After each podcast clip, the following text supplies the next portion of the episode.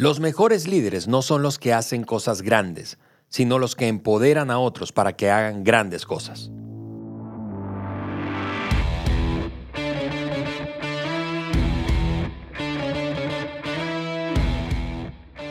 Amigos, saludos a todos, a todas quienes nos escuchan y ven a través de eh, cualquiera de las plataformas de podcast eh, y también a través del canal de YouTube. Yo soy Ale Mendoza y estoy aquí en compañía de mi gran amigo, mentor de muchísimos años. Eso no quiso decir que estás viejo, Juan, sino que hemos compartido muchos años juntos. Juan Beriken, gracias Juan por acompañarnos Gracias. hoy en este nuevo episodio del podcast de liderazgo de John Maxwell. Gracias. Hola a todos. Hola amigos, amigas, aquellas personas con quienes me topo de vez en cuando en mis eh, viajes a nuestro querido América Latina.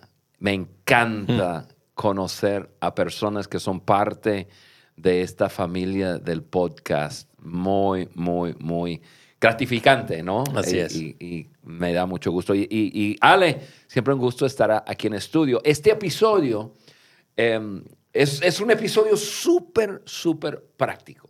Así es.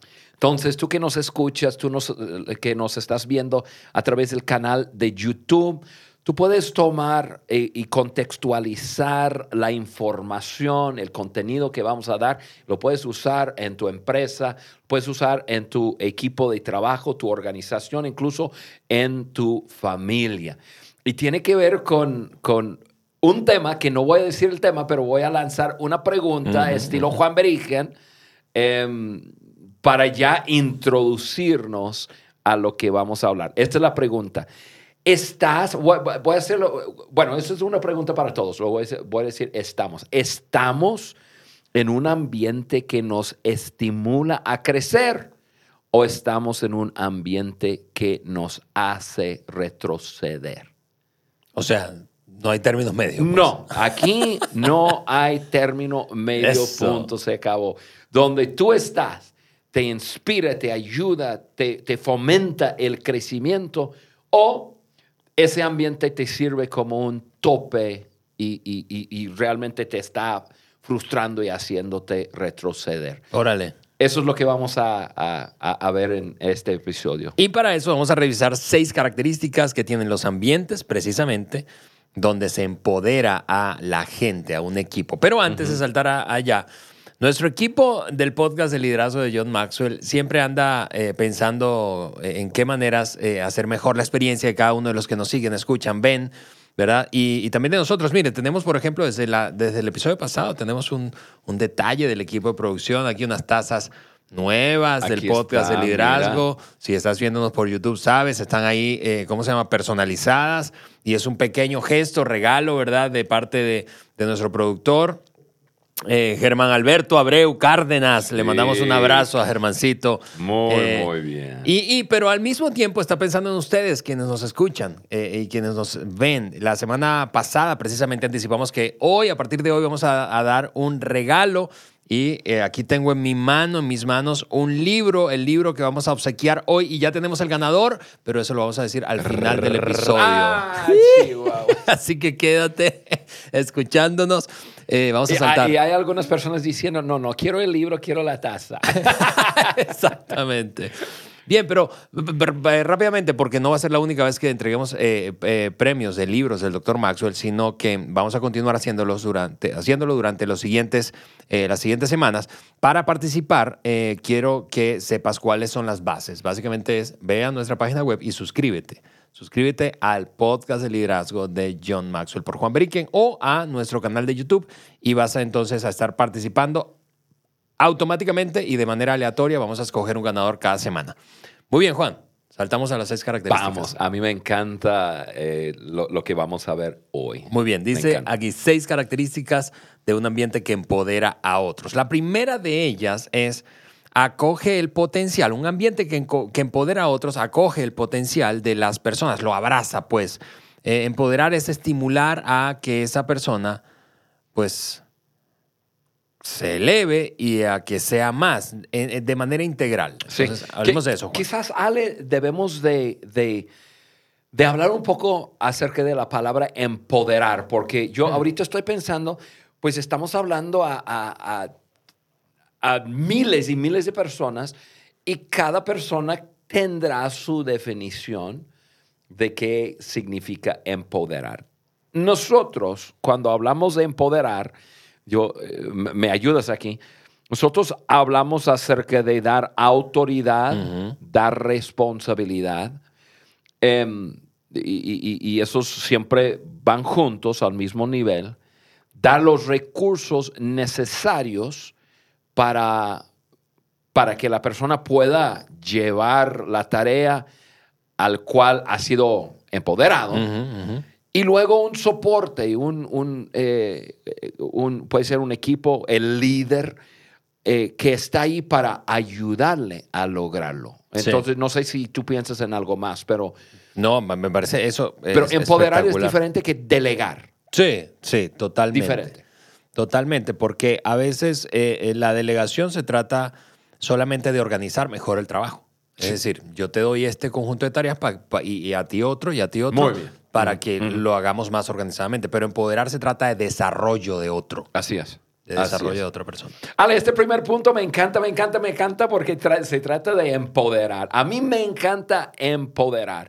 Es más, mi tendencia es empoderar anticipadamente o decir, ya, esto, ya, te voy a empo- empoderar para hacer tal cosa. La persona dice, no, no, no, no, espérate, espérate. Pero me encanta poner un 10 sobre la cabeza de cada persona, creer en lo mejor de ella y, y dejarla crecer, eh, correr con, con la tarea, eh, entregar eso, responsabilidad, autoridad, los recursos, el apoyo. Y, y- y me encanta hacerlo. Yo creo que si hay algo que hago bien, eso sí lo hago bien. ¿De dónde tú crees que vino eso en ti? Yo, la verdad, yo creo que, que esto lo, lo, lo recibí de mi padre. Ahora, mi padre no fue un padre perfecto, tuvo su- sus muchos errores cuando, cuando yo fui niño, pero em, lo que él hizo muy, muy bien fue creer en mí, en todo. Eh, incluso a un nivel que, que- que yo digo un poco, un, poco pasado. Creer que yo podría hacer cualquier cosa. Ponía un 10 sobre mi, mi- mi cabeza y me empoderaba. O, o- sea, me daba la autoridad, la responsabilidad y, y- y lo que necesitaba para hacer tal cosa y, y ya me soltaba para hacerlo y, y lo que fuera. Desde, desde chiquito, responsabilidades muy por encima de mi edad, pero él creía en mí. No, no, yo- tú, tú lo puedes hacer. Y, y- pero, y me apoyaba y me ayudaba.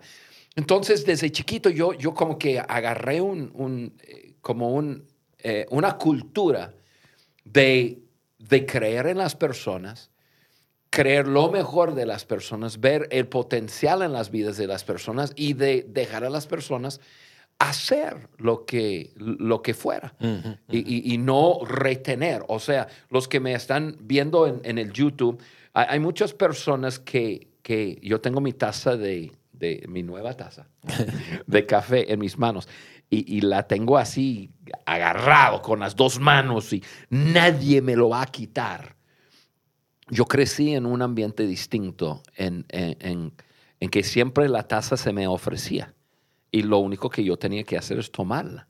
Y entonces ya se entregaba con todo lo, lo necesario para, eh, para, para poder cargar la taza. Ahí está. ¿no? Y, y- y eso lo aprendí de mi padre. Mi padre sigue siendo así, tiene 80 años y, y sigue con esa mentalidad. Y yo lo aprendí y eso eh, me encanta. Yo creo que es, eh, así es como debemos ser. Ahora, la buena noticia, si tú, si tú estás escuchando a Juan, es que a pesar de que quizá tu caso no hayas crecido en un ambiente así, es posible aprender a hacerlo. Aprender y eh, decidir. Así es. Decidir ser una persona que empodera a otras personas. Totalmente. La segunda característica de un ambiente en donde la gente crece, florece, se empodera, ¿verdad?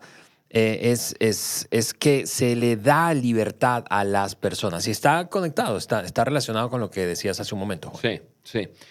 Eh, en, en ese punto, voy, voy a hablar de varias cosas, pero en ese punto yo creo que em, eso se hace, uno da libertad al eliminar las reglas innecesarias. Yo sé que hay alguna, alguna que otra regla que se necesita para tener un poco de orden, pero quitar la, la burocracia, o sea, muchas veces las personas no, no sientan esa libertad porque hay tanta regla, tanta pauta, tanta política. política. Eh, eh, esto no es, los que me están viendo, ese es un libro de John Maxwell, pero vamos a suponer que no es. Eh, vamos a decir que eso es un manual de... de em, procedimientos. Exactamente. Aquí te voy a entregar tu manual de procedimientos de 227 páginas. Aquí está. Y uno lo recibe y dice, no Aquí, aquí no, hay, no, no hay libertad. Ahora, Ale, en nuestros tiempos, muy importante es entender que más y más personas quieren libertad. Mm. Quieren ser empoderados para hacer tu trabajo, su trabajo, pero quieren poder hacerlo a su manera. De acuerdo. Y yo vengo de una generación que no es así. Yo vengo de una generación que dice, el reloj, yo me acuerdo, el primer reloj, checador, que yo compré. lo colgué en, la pared. Y dice, aquí tú llegas a tal hora y te vas a tal hora. Creo que muchas empresas de reloj checadores terminaron de quebrar el año pasado en la pandemia. Exactamente. Exactamente. Em, pero, pero uno, uno em, autoengañándose, cree que si una persona está de 9 a 5, está trabajando, ¿verdad? y, sabemos que no es así. Pero eh, eh, esos son, son cosas que están cambiando, cambiando. Entonces, dar libertad a las personas es, es creer en las personas y luego confiar en las personas entregarles la tarea y, luego, pues que haya rendición de cuentas, obviamente, no es como que haces lo que quieras y no tienes que rendir. No, no, no, hay todas esas cosas, pero hay que, hay que darles libertad. Así em, es, así es. Como eh, está muy de moda las posturas hoy día. Y las posturas para mí separan las personas. Es que aquí esto es lo que hacemos. Y si tú no, está, no calzas exactamente como que estás fuera, como que ya se reduce tu libertad. Entonces yo, yo siempre diría que hay que animar a tus colaboradores a, pensar por sí mismos. E, está bien tener idea, hay libertad, estamos hablando de dar libertad, hay libertad de, em, de pensamientos. Puedes pensar diferente que yo y está bien. ¿Sí? Libertad. Em, dar la libertad de intentar cosas a su manera. No tienes que hacer todo a mi manera. Ya yo te empodero, yo te entrego, hay libertad. Puedes tomar lo que yo hago y mejorarlo, ajustarlo. Lo que hay que hacer, hay que simplemente hacerlo. E, es así. Y, em, esa libertad también se da en, en un ambiente donde personas pueden compartir no solamente sus pensamientos, pero sus ideas. Sí, hoy, hoy te escucho, Juan, y pienso que se habla muchísimo y hay organizaciones que certifican precisamente a, lugares como, como Great Place to Work. Eh, y, se habla muchísimo de engagement, o sea, que la gente está enganchada. Y yo creo que, que, contrario a lo que decías hace un momento, de que venimos de históricamente ser organizaciones muy muy, muy controladoras, o al menos así se sentía. Decimos estructuradas. Sí. pero, pero controladoras es más atinado. Eh, es que estoy en el podcast de Juan Berique, entonces estoy hablando con Juan Berique. pero, pero la gente quiere eh, ser parte y se engancha mucho más hoy en organizaciones en donde siente esa libertad de la que hablabas hace un momento. Sí. Muy bien, el tercer, tercera característica de un ambiente eh, eh, que, que, eleva, potencia al crecimiento, es estimula la colaboración. Y la colaboración, eh, pues, promueve o, da como resultado, pues, la creatividad y la innovación. O sea, no un, un ambiente en donde la gente está, está aislada, aunque esté, aunque esté trabajando en el mismo lugar, es un ambiente en donde seguramente va a haber menos creatividad y menos invención porque no hay interacción de ideas. Sí, sí. Ale, la única forma que yo sé lograr la verdadera colaboración en, un grupo de personas es a través de fomentar una cultura de confianza. Nosotros podemos animar a la gente a participar juntos, a, a, a, a, trabajar juntos y que haya armonía y que haya unidad y animarles la, la colaboración, la cooperación. Podemos, mira, hay muchas porristas, uh -huh, uh -huh. pero la forma de lograrlo es trabajando en otra cosa. Esa cosa se llama la confianza, crear un ambiente en donde, en donde hay confianza entre los miembros del equipo. John Maxwell eh, tiene una, una ley que habla de eso en mm. las 21 leyes irrefutables. Creo que 21 leyes. 21 leyes, sí. sí. Eh, la ley del terreno firme. La ley del terreno firme nos habla de la confianza como, como ingrediente indispensable para crecer en relación, cooperación, el trabajo en equipo y por supuesto, lo que mencionaste, creatividad, innovación, todo es el resultado de estar en un ambiente donde hay confianza mutua. Tenemos, yo creo que tenemos que hacer alguna serie por allí eh, nuevamente de confianza, Juan. Sí, hemos hecho, pero, sí, pero, pero. Es, es, tan fundamental, tan fundamental. Sí. Hay personas trabajando en tantas cosas, tratando de lograr que su equipo funcione, que no sea disfuncional y, que, y, y, y, que, logren grandes cosas y se les olvida de, de echar los cimientos. Y eso tiene que ver con la confianza. Por sí. ejemplo, eh, acabamos de, de, de, hablar en punto dos, dar, eh, dar, dar libertad a las personas. ¿Cómo vas a dar libertad a las personas? Pues obviamente quitando las reglas innecesarias y burocracia y todo eso.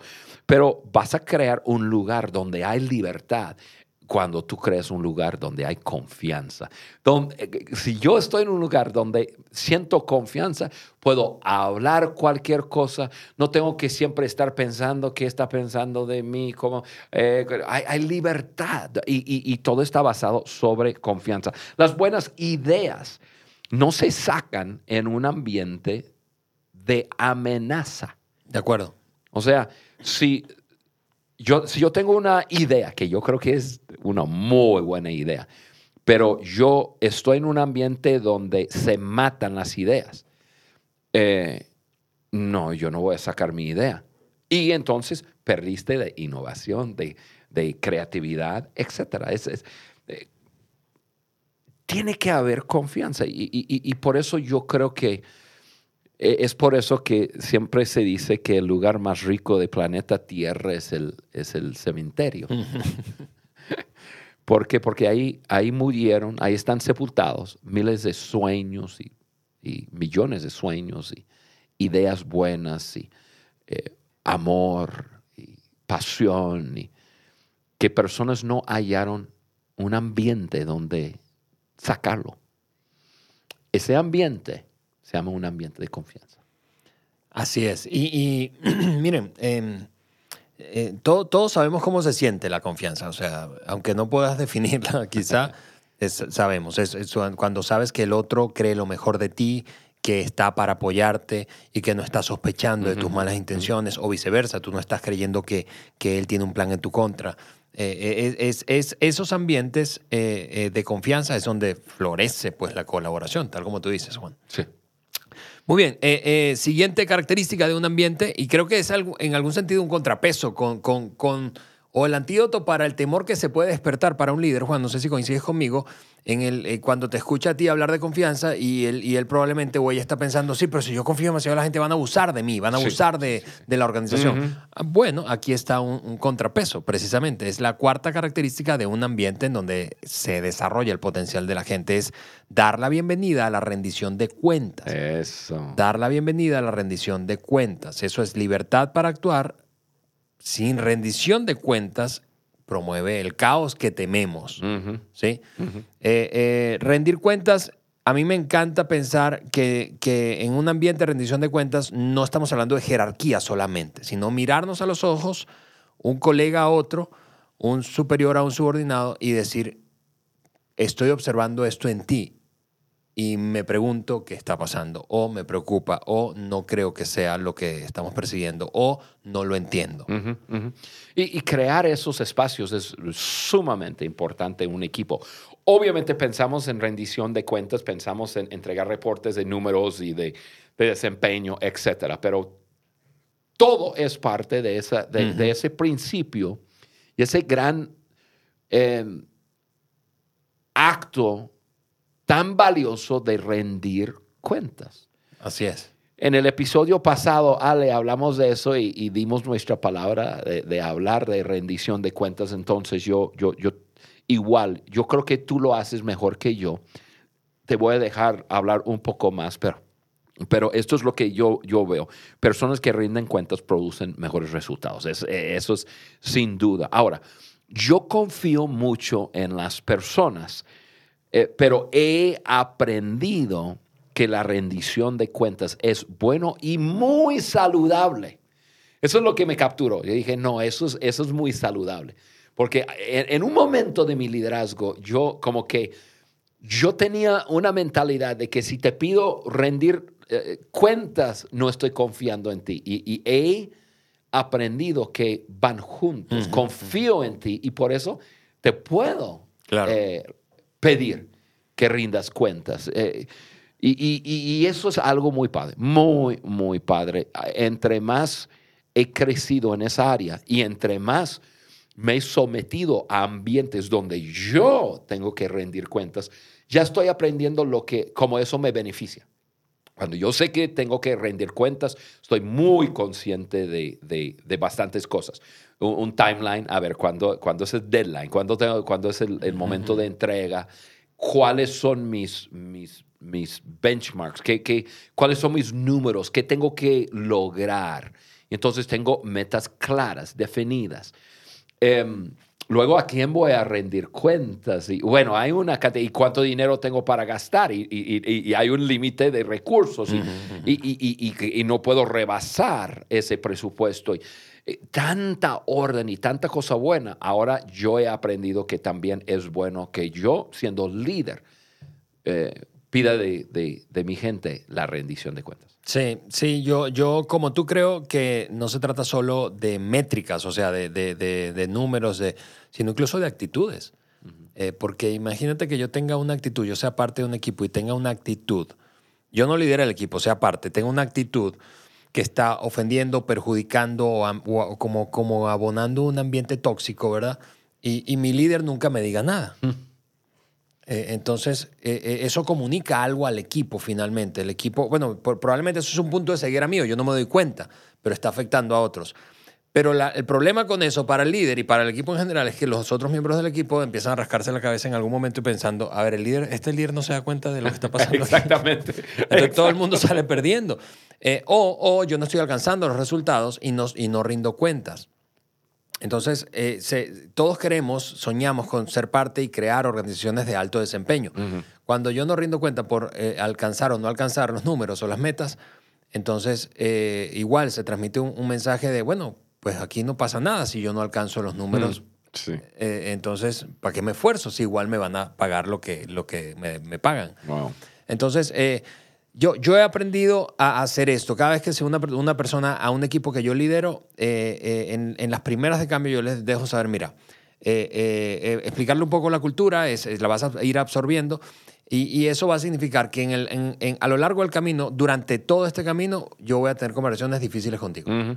Eh, porque, y quiero, quiero hacerlo de una vez que sepas, pero, pero quiero que entiendas por qué, porque yo estoy comprometido con tu crecimiento. Entonces, si, si, yo no, si tú me importas realmente, entonces yo voy a mirarte a los ojos y te voy a decir, esto está fuera de control en tu vida, o esto nos está perjudicando, o no entiendo por qué está pasando esto. Ahora, si, porque si no me importas, entonces no te digo nada. Correcto. Eh, y, y, eso se conecta con lo de la confianza que decías, porque es muy difícil re, eh, exigir rendición de cuentas eh, o crear un ambiente de rendición de cuentas si no hay confianza. ¿Por, por, por qué? Porque lo que hay entonces en el otro, el que rinde cuentas, cuando es como, como, como confrontado, cuestionado, uh -huh. es, ah, pero es que tienen algo contra mí. Sí. Entonces duda de los motivos de quien está pidiendo rendir cuentas. Entonces no. Sí, hay todo un, un proceso ahí. un proceso psicológico, pero, pero, emocional. Pero, pero también, Ale, es eh, la cantidad de personas en el mundo hoy día que desean rendir cuentas a alguien. Pensamos, ahora sí me fui, pero pensamos en la cantidad de, de, adolescentes que quisiera que sus padres les hiciera rendir cuentas. O sea, saben que están eh, extraviándose por ahí con ciertas cosas, ciertos, ciertas relaciones y, y no hay y, no hay ningún límite, ninguna frontera, no hay nadie que dice, a ver, hijo, ven para acá, hablamos de algo. Sí. Y, este, y, y, la juventud nos dice que lo deseen. Y, entonces la falta de, de un amor genuino que, que me, me, impulsa a decir, me preocupas y yo quiero actuar sobre eso. Es impresionante. Yo en este momento estoy... Em, yo recluté una persona para liderar una, eh, en un lugar, una iniciativa que estoy eh, liderando yo. Y esa persona tenemos, yo, tú sabes quién es, y, no voy a usar nombre. Probablemente vas a poder adivinar. Es una persona que tiene ciertas eh, maneras de hacer cosas que obviamente no, que, no son maneras de, de alto nivel de liderazgo. Y tenemos mucho tiempo de conocerlo, pero nunca había, había yo trabajado directo con él. Y entonces, ahora que trabajo directo con él, claro, eh, va a tener que rendir cuentas por esas formas de hacer las cosas. Entonces, yo, yo tengo, eh, yo he tenido que tener varias conversaciones con, con él. Lo que más me sorprende es que él tiene la misma cantidad de años en, en, en el liderazgo incluso en la vida, que yo le llevo yo unos meses. Y él me dice, Juan, gracias, gracias, gracias. Nunca nadie jamás me ha dicho eso. Y yo pienso, eh, eh, ha habido a veces que le digo, voy, no, voy a usar el nombre Pedro, voy a decir, Pedro, a ver, dime la verdad. Nunca alguien te ha dicho eso, pero es tan obvio. No, me dice, nunca me lo han dicho. Y yo digo, ay, Dios mío. Y es estar en ambientes donde no, no hay rendición de cuentas. De acuerdo. Y eso nos lleva otra vez al, tema. Es un ambiente. Es un ambiente. Eh, los ambientes que eh, promueven el crecimiento, es, es, eh, eso es lo que pasa. Eso nos lleva a las últimas dos características, Juan. Eh, un ambiente que promueve ¿verdad? el crecimiento es un ambiente en donde se promueve servirse uno a otro. Y, yo quiero darte la palabra en, esto porque, bueno, porque es tu podcast, ¿verdad? Pero... porque tienes que. Pero, pero eh, es porque, Juan, tú y Carla eh, han dedicado su vida al servicio, entonces tienes autoridad moral para hablar de esto. Sí, a mí me encanta. Yo, yo creo que el liderazgo es parte de la definición del liderazgo es servir a otros.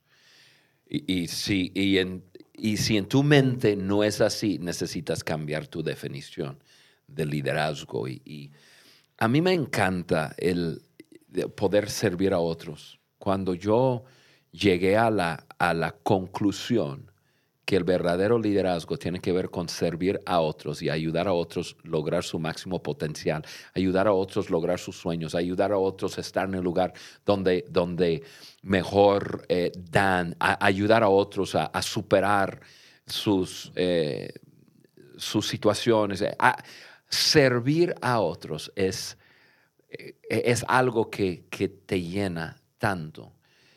Y, es algo que uno puede aprender, ¿sabes, Ale? Yo, yo creo que yo me casé con una mujer que tiene un nivel de servicio hacia otros, pero muchísimo más que yo.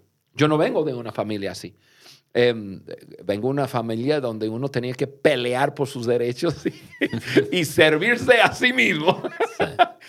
y yo me casé con una mujer em, que fue parte de mi, mi, desarrollo en eso, pero yo, yo lo aprendí y yo me enamoré del, acto de poder servir a otra persona y llega a ser, eh, a ser parte de, quien uno es. Y yo, y, puede, y eso debe de llegar a ser parte de nuestra cultura como persona. Y, todo líder debe tener parte de servicio a otros como su ADN. Nosotros eh, pensamos, y la gran mayoría de nuestros oyentes eh, saben algo de la cadena de restaurante de Chick-fil-A. Eh, si tú has viajado a Estados Unidos, tú has escuchado de ese, de ese restaurante de comida rápida que tiene una cultura impresionante de servir a las personas y, em, y esa cultura viene del liderazgo. De, yo, yo conozco el, bueno, nunca conocí el fundador, pero ya sus hijos los he conocido, sus nietos los he conocido, personas en, en altas posiciones en, en, en, la empresa. Yo tengo un amigo que se llama Mark Miller y Mark es, es el vicepresidente de desarrollo y liderazgo de, de Chick-fil-A. Es un, eh, es un comunicador buenísimo y es un amigo.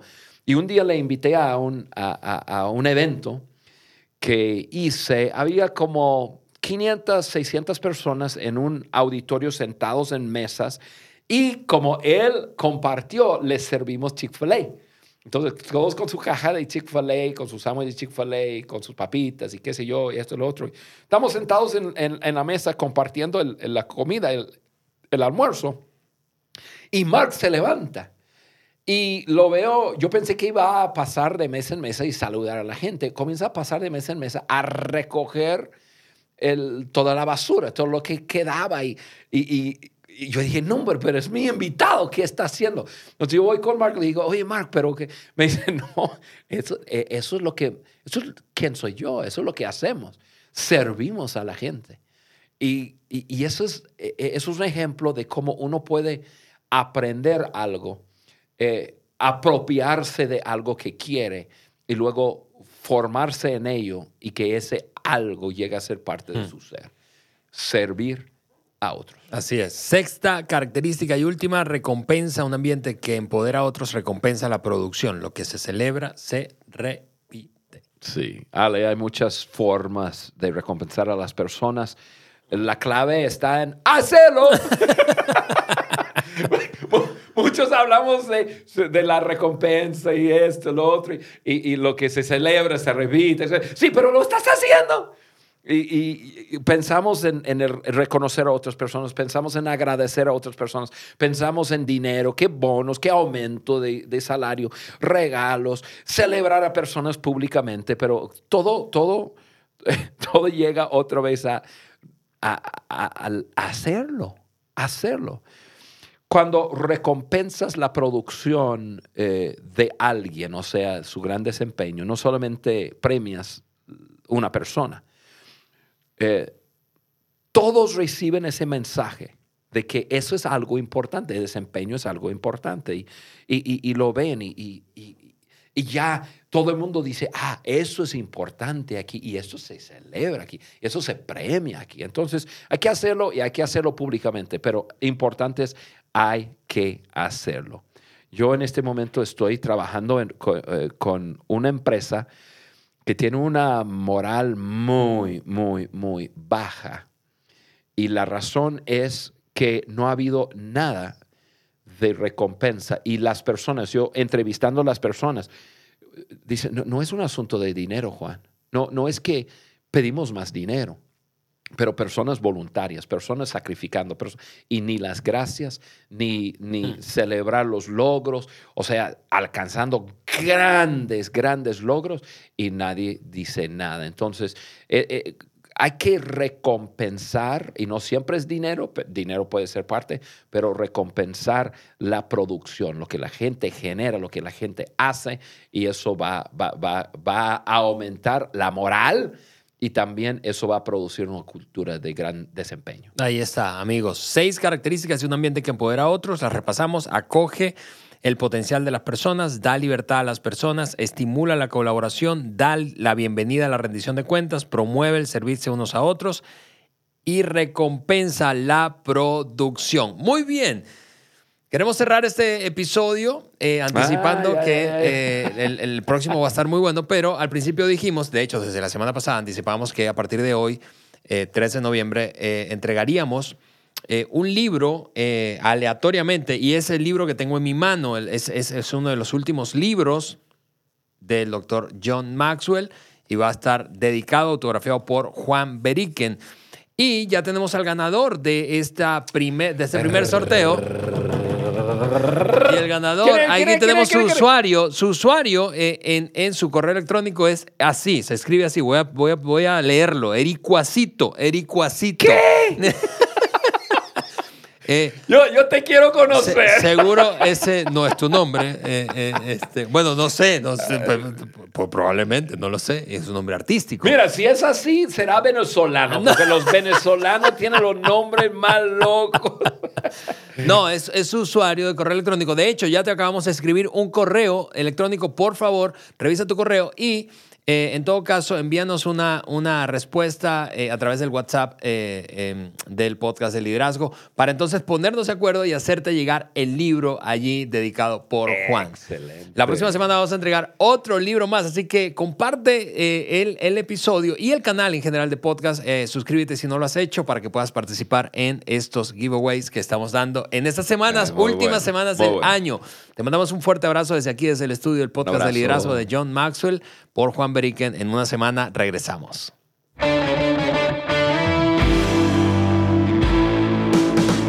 Estás escuchando el podcast de liderazgo de John Maxwell por Juan Beriken. Si este contenido te pareció útil y relevante, envíaselo a tus amigos, compañeros de trabajo y hasta tu jefe.